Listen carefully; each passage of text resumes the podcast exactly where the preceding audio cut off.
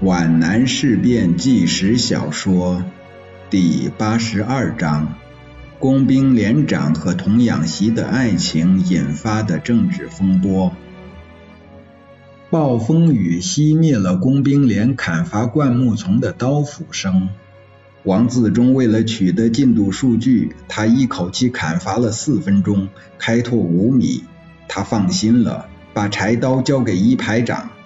就照我的速度干吧，连长，谁也没法跟你相比。你们三个人一组轮番干，还不如我一个。一排长笑了。王自忠找了块可以挡风的石崖，把自己裹进雨衣里。他记住了营长的一句话：善于休息的人才善于战斗。他要养精蓄锐，明天，也许后天，他将回到云岭。一想到云岭，他就心跳血涌。一个十六岁的瘦弱的姑娘站在九峰山的一段陡立的石崖上，她忽然扯起补丁落补丁的夹袄，把脸一蒙撞了下去，把一声惨叫永留在人间。这是她的妹妹。他又看见一个十八岁的瘦弱的姑娘站在云岭山头，也是穿着妹妹一样的补丁落补丁的夹袄，那双忧郁的眼睛老盯着他。我等你回来，我一定回来。这是离开云岭时他留给那个童养媳的誓言。梁姑，我们就要见面了，一定要见面。王自忠祈祷似的向往着那个时刻的到来。那时，他们工兵连住在田家冲地主田顺尧家的南屋里，在一个阴雨连绵的下午。连姑砍柴跌在崖下，王自忠到南铺医院看病回来，把他背到村头。援助别人是幸福的，领受别人的感谢是愉快的。王自忠那时享受着这两种感情，他可以对天盟誓，除此之外绝无任何私心邪念，仅仅是觉得自己苦命的妹妹复活了。他背着连姑。一路上几乎没有再说什么话，但连姑那颗冰冷的心却在这段不长的山路上复苏，几滴泪珠缓缓地淌下来，从两腮落到她的脖颈上。她感到人世间还有情谊，还有温暖，还有慈爱。那泪是她新生的希望，她觉得有活头了。王自忠。是个极不善于表达感情的人。他那年二十六岁，还不懂得什么叫谈情说爱。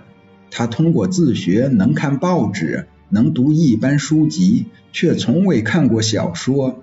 和姑娘谈心、倾诉衷肠这种事，和他无缘。他们在半路上休息了一次，可是他什么也没有和连姑说。他望着雨雾蒙蒙的山林，看到了他的家。那是一九二八年，他十四岁，爸爸带着病，用独轮车给财东家送木炭。半路上碰上大雨，连车带人一起翻下了山沟。他还看到，他那瘦弱的妹妹并没有撞死崖下，仅仅是跌伤了腿。他如今走在蒙蒙细雨的路上，正背着她回家。啊，不是回家，而是到田姓地主家里去受苦。一个感情的浪头打在王自忠心头，他弄不清这是什么样的感情，却被这种奇妙的联想惊呆了。这个联想也许就是丘比特那只随意发射的箭，陡然间串起了两颗淳朴的心。王自忠透过雨帘看到状元岭的剪影，看到阶敌的通道向前延伸，他将伸向云岭，一直伸到连姑脚下。伐木劈荆的咚咚声是直扣心弦的最美的音乐。他是幸福的，他为了连姑受过处分，许多人为他抱屈，他不在乎，甘之如饴，当做爱情应付的代价。王自忠对连姑的救援，对任何人都是无害的，应该成为军民关系中的一桩美谈。但引来的却是一场轩然大波，酿成了一次不大不小的反共事件。古老的中国，两千年的封建病根，在偏僻的山村里根深蒂固，男女间的授受不亲，岂容他们这样不慎？他们的举动毕竟落进了几个人的眼睛。他是因为跌伤了腿才……哎呦，那是装的。面对这种谣言，天王老子也没有办法。他像看不见的细菌在暗中散布。你想争辩吗？找不到对手，看不见、摸不着、抓不住，你只能越涂越黑，越抹越脏。一切的解释反而成了此地无银三百两。世上有许多法律并不过问的事情，那些无聊的闲扯、好奇的猜测、恶意的重伤、幸灾乐祸的传言、添油加醋的搬弄是非，却扭住不放。越传越玄，越传越像真的，似乎人人都是亲眼所见、亲耳所闻，应了“十里无真言”那句俚语。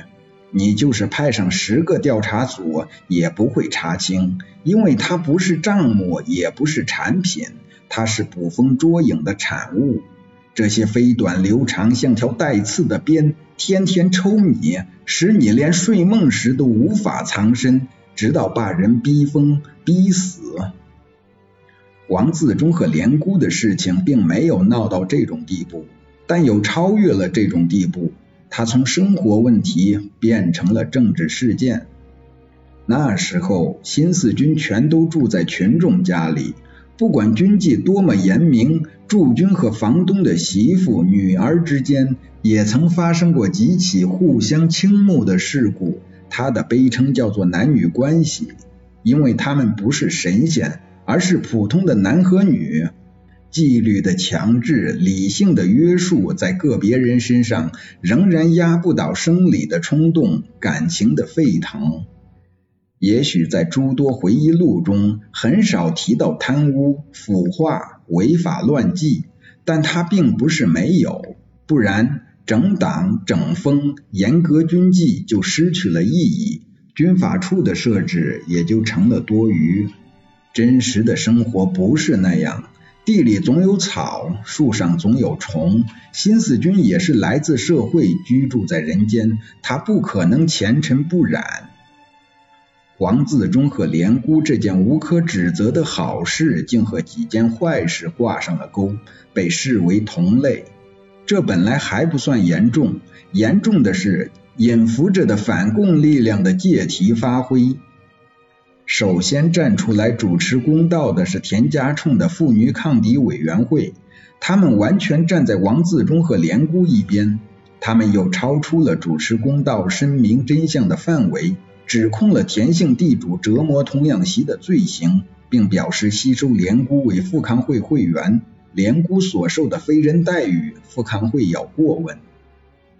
民族矛盾掩盖下的阶级矛盾，在这件事情上都亮出了刀锋，在刀尖上碰出了火花。田顺尧并不孤立，他有根基，也有爪牙。他是国民党张渡区党部的委员，他的手下有一张密探网。谣言重伤的瘟疫就是从这堆垃圾上滋生散布出来的。他们从一九三九年四月起就变本加厉地推行国民党中央执行委员会密定的防止异党活动办法。陈冠群在区党部的会议上曾表扬过他，把他推崇为其他保家长的楷模。富康会的干预惹来了强烈的反击，田顺尧找到了陈冠群，他们找到了推行防止异党活动办法的有利契机，双双去见项英。陈冠群的语言是委婉的，态度是强硬的。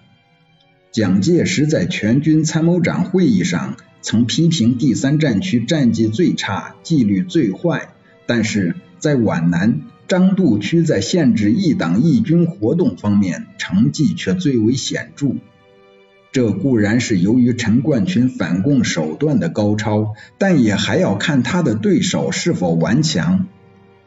在皖南事变前，新四军与地方政府与友军相处的不错，团结的似乎很好。